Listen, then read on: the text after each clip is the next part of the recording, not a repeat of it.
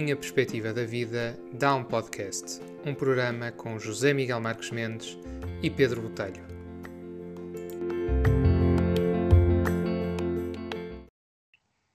E aqui estamos nós para mais um episódio de A Minha Perspectiva dá um podcast. Eu sou o Pedro Botelho e estamos mais uma vez a gravar este episódio separados e por isso, José Miguel, eu começo uh, este programa por te cumprimentar. Uh, boa noite Olá Pedro, viva! Como é que anda esse confinamento? Como é que estamos? Como é que temos andado? Pois, disciplinados. Disciplinados, acima de tudo, tentar, tentar cumprir para, para estarmos, Sim. enfim, de consciência tranquila, mas também a ver se isto se resolve na prática, a ver se aliviamos um bocado, porque, porque fica um bocadinho pesado para o dia a dia. Mas cá andamos, Sim. de momento, saúde 100%. Ótimo, ótimo. Felizmente também posso dizer isso. Uh, e como em todas as edições, vamos começar uh, por ler um excerto de um texto teu, uh, que neste caso é o texto chamado Crise. Aliás, é uma continuação do episódio anterior. E vou passar a ler. Pedi ajuda e fui ajudado. Assim deve ser e assim devem fazer as pessoas que se sentem perdidas numa determinada fase da sua vida. Esta imagem que se usa e que se tornou popular, estar perdido, não é propriamente física, como quem se perde na direção que pretendia. Está totalmente relacionada com a saúde mental. Expressa-se ao nível das emoções, sentimentos e pensamentos involuntários. Nota-se no comportamento e, curiosamente, vê-se mais depressa por nós próprios que pelos outros. Nós somos os primeiros a percepcionar que algo não está bem, mas, fruto da negação e não aceitação, começamos a adotar esse comportamento anormal e tornámo-lo como normal. As pessoas tendem a fazer do seu mau feitio o seu feitio, fazendo mal a si, à sua saúde, ao mesmo tempo que criam ambientes tóxicos e relações tormentosas. A humanidade está cheia disso e é por isso que as depressões crescem a um ritmo assustador. Tenho reparado nisso. Eu uh, achei muito interessante este excerto, José Miguel, e e por isso, como sempre, e como, como aqui um, ehm, desafiador de serviço, um, ehm, queria hoje fazer já um aprofundamento do problema, uh, deste problema da crise identitária e das depressões.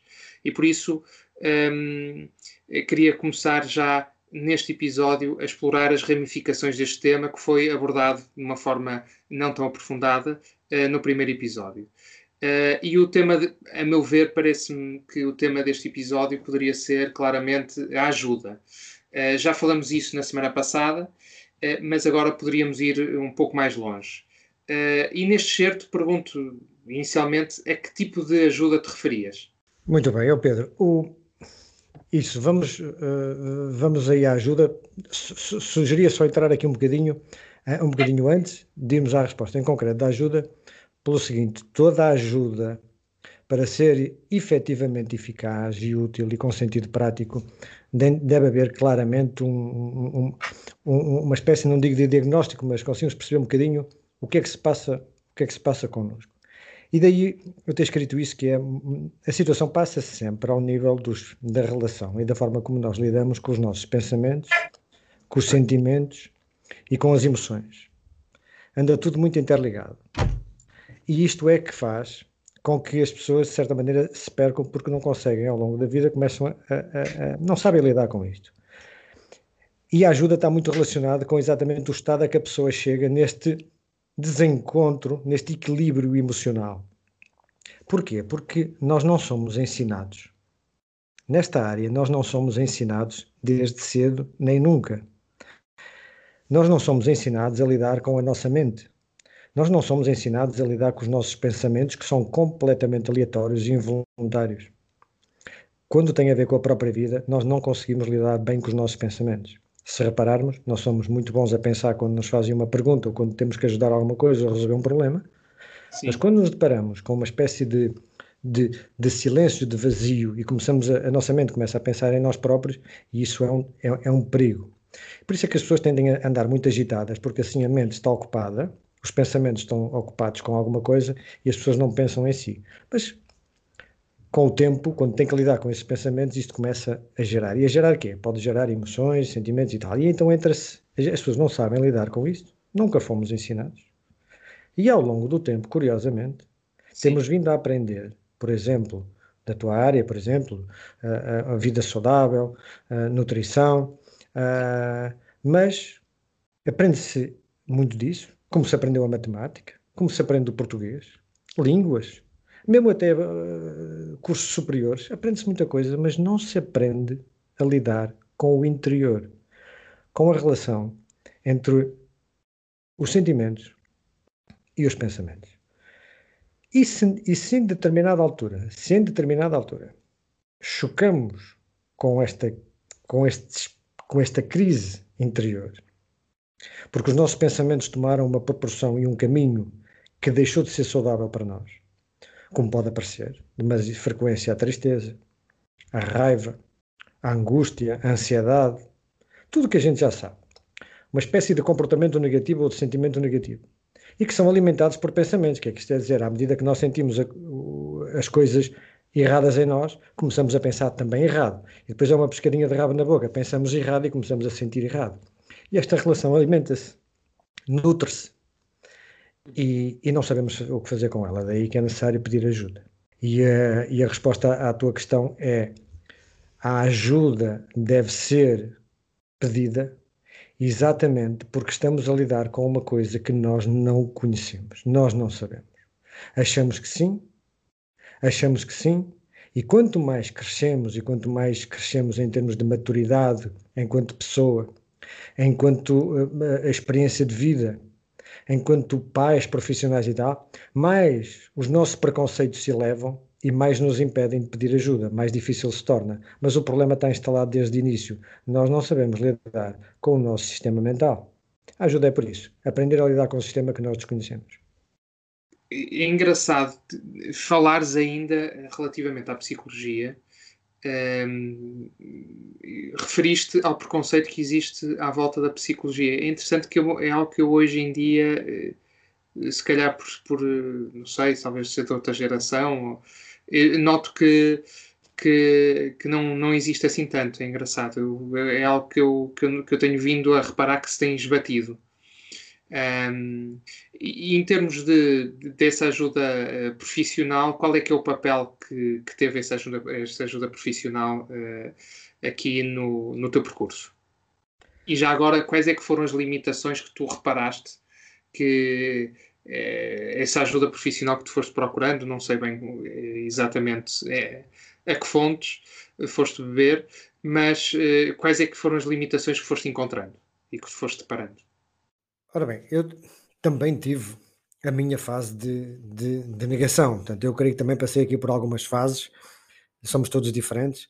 Fase de negação, em que sentia que as coisas não estavam bem e as pessoas às vezes falavam que deveria, já falamos disso no outro episódio, que deveria tratar e pronto, achava que não precisava.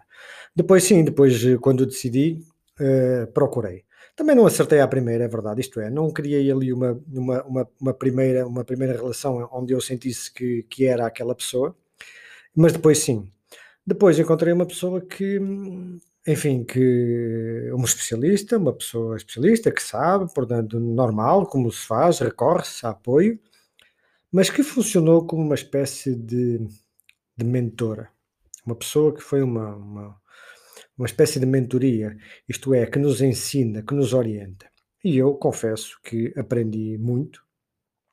Portanto, eu aprendi a transformar-me orientado e também hum, aprendi um pouco mais porque me interessei pela, pela temática. Eh, mas claro, inicialmente não fazia ideia de que me iria interessar por algum tema. Eu queria era realmente sair daquele ponto em que estava. E essa pessoa orientou-me, ensinou muito. Ensinou-me efetivamente muito. Eu, eh, como costuma dizer, e se me permite esta expressão, eu estou grato para o resto da vida porque uh, quando a gente se transforma, uh, nós sentimos uma, uma, um valor próprio muito grande, uma, uma, autoestima enorme, porque uh, e, a, e, a, orientação não, não tira nada a este valor. Isto é, antes pelo contrário, nós tivermos a, a humildade de, de, de, aceitar e de colher e de assimilar. Portanto, só precisamos é que do outro lado seja uma pessoa valiosa, também que se entregue e, e, e, que tenha muito a acrescentar. Portanto, eu creio que em, ela interessou-se pela minha situação e eu resolvi aprender muito. Portanto, é uma espécie de, de, de mentoria que, que, que, acontece. É um, um, um especialista. Se eu tivesse que generalizar, eu diria assim: desde logo, uma vez que a pessoa recorre a uma ajuda, uh, desde logo deve criar uma empatia com essa pessoa, uma conexão. Portanto, à primeira ou à segunda ou ao terceiro momento, tem que se sentir que de parte a parte há ali uma conexão. É para ser, é aqui. Muito bem. Posto isto, entrega total, sem reservas. O profissional é um profissional e a pessoa tem que se entregar ao profissional, não se pode reservar. Seja do falar do que sente, que, que é uma das coisas que se aprende, é, é aprender a ler as emoções, a ler os sentimentos e depois também a verbalizá-los, a expressá-los. Nós não estamos muito preparados para isso. Estamos muito reservados nisso e, portanto, não, é uma linguagem que nós não praticamos muito. E depois, portanto, é, é, há uma entrega sem reservas e depois uma gestão de expectativas cuidadosa. Isto é, isto não é um antibiótico. Isto não é uma coisa que se comece no mês e que vai acabar daqui a três ou quatro vezes. Não. Isto é, tem uma lógica aqui de longo prazo.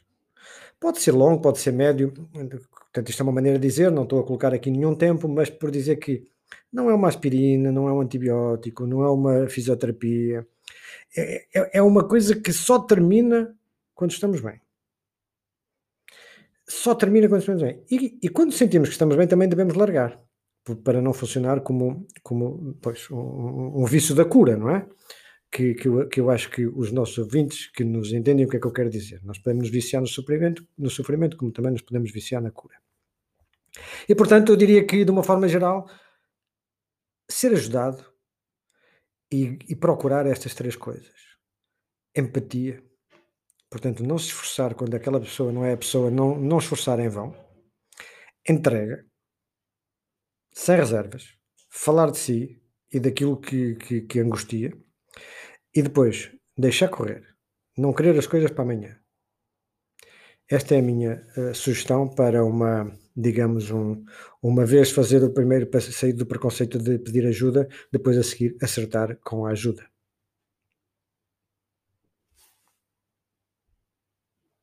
Tu, em parte, já, já acabaste por responder à pergunta que te iria fazer agora, mas não vou deixar de a fazer porque acho que não foi respondida totalmente. Uh, e pergunto se, se tu não vês também, muitas vezes, o, o extremo oposto, que são as pessoas que um, ehm, estão viciadas, digamos, na procura de ajuda externa e que andam de, de, de profissional em profissional à procura de, de, ajuda a nível psicológico, desenvolvimento pessoal, enfim, de toda, todas estas áreas, todo este espectro, uh, e à procura de soluções instantâneas, e que muitas vezes, eh, quando não conseguem uh, nenhuma solução milagrosa, porque não, não existem soluções milagrosas, depois acabam por uh, cair, digamos, neste, neste ciclo vicioso de vitimização e consideram que, pelo facto de já terem feito as as, as visitas aos diferentes profissionais, já, já está o trabalho todo feito. Tu não sentes que existe também essa vertente, esse extremo, extremo contrário e oposto àquilo que tu estavas a falar? Sim, olha, é, é, não é pertinente que carregues nisso, porque é o seguinte: o, o, há uma tendência para as pessoas fazerem do sofrimento a sua identidade, que é eu vivo para isto, ou eu sofro com isto, e, e, e a certa altura são isso. E, e, ao, longo, e ao longo do tempo, uma, uma das coisas mais difíceis é libertar-se desse, desse, desse sentimento de identidade, dessa sensação de identidade, que às vezes é mais do que uma sensação, é mesmo as pessoas identificam-se com aquele seu problema. Eu sou assim. E, e, e, quando as pessoas estão demasiado amarradas a isso, e isso não é destruído, pois estão, estão a gastar soluções.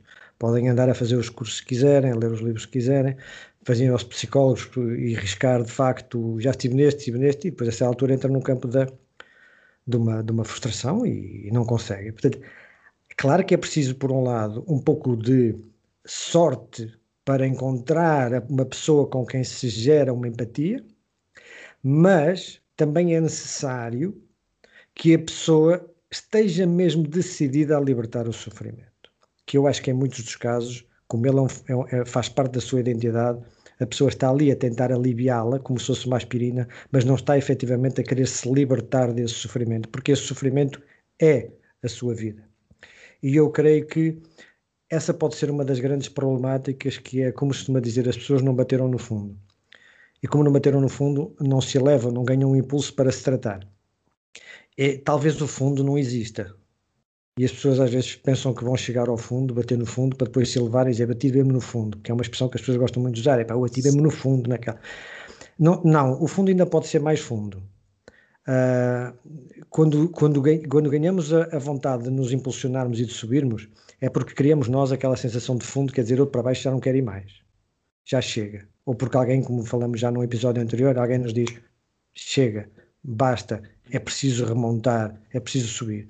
Portanto, as pessoas têm de querer efetivamente criar o seu próprio fundo e elevar-se, mas uh, eu creio que é um, um dos grandes problemas-chave é esse, é as pessoas estão identificadas com o seu próprio sofrimento, essa é a sua vida. Muito bem.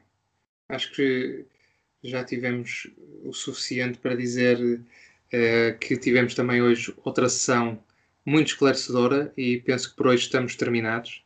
Uh, e ficamos à sua espera, à espera das suas sugestões, das suas perguntas, porque este é um espaço que é aberto a todos e que é para todos porque todas as perspectivas de vida podem dar um podcast.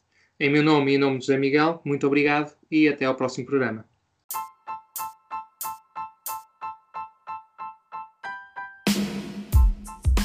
Este é um espaço para reflexões sobre os nossos comportamentos. A perspectiva de qualquer um de nós pode dar um podcast. Por isso, numa mensagem escrita ou de voz, participe com uma questão, uma sugestão ou uma simples reflexão. Partilhe uma perspectiva da vida é um olhar sobre a vida, olhando para nós mesmos.